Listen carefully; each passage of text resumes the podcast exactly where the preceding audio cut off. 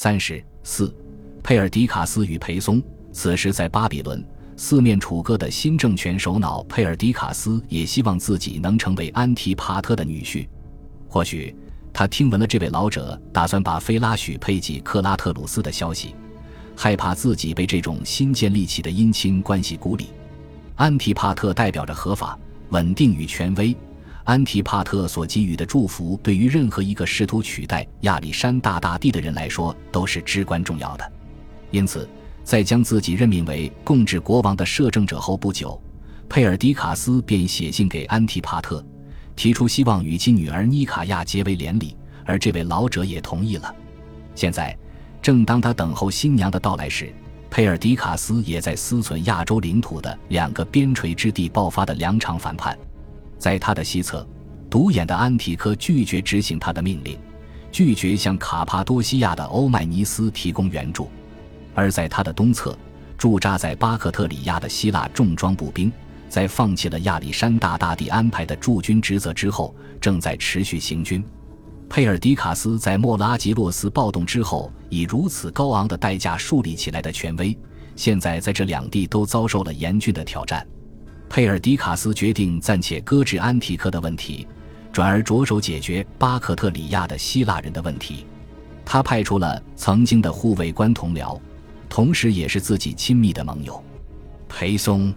在亚历山大大帝逝世后那动荡的一周中，裴松一直都是佩尔迪卡斯的主要支持者之一。由于自身的位阶太低而无法参与指挥权的争夺。裴松一直都热衷于支持佩尔迪卡斯有关新政府复杂架构的各项提议，而作为对他的奖励，裴松被任命为一个富裕且重要的行省谜底的总督。在那里，佩松孕育了更大的野心，主宰帝国盛产骑兵的东部地区——高地行省巴克特里亚与索格底亚纳。这里正是建立一个独立王国或者塑造足以掌控整个亚细亚力量的理想之地。不过，此时他暂且潜藏起了这份渴望。裴松响应了佩尔迪卡斯的召唤，抵达了巴比伦。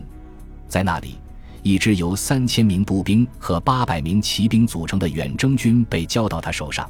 这些士兵是佩尔迪卡斯从自己的军队中通过抽签选出的。裴松还收到了信函，准许他从东方的其他行省总督那里征召更多军队。并且担任整个地区的总指挥官。这些用佩尔迪卡斯携带的印章、戒指密封的信函，是管理帝国的权威手段。在这些信函的指示下，军队或者资金可以在这片广阔的土地上被到处调动。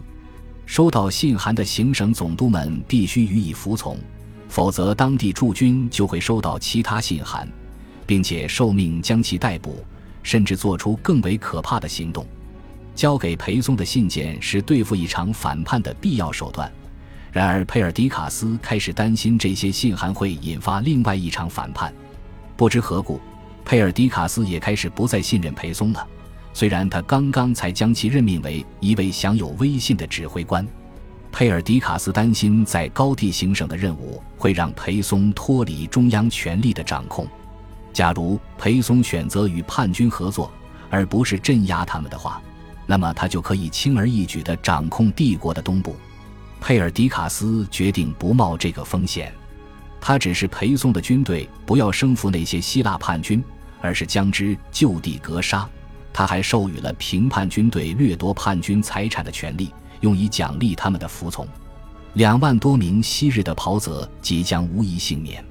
这是一种极为心狠手辣的策略，先发制人般的将整支军队彻底摧毁。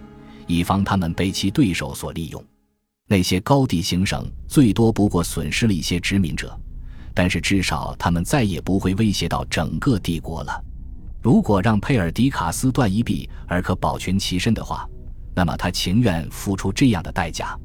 就这样，佩尔迪卡斯把裴松派往了东部，同时他还等待着使者携安提帕特的女儿，自己未来的新娘妮卡亚从西部而来。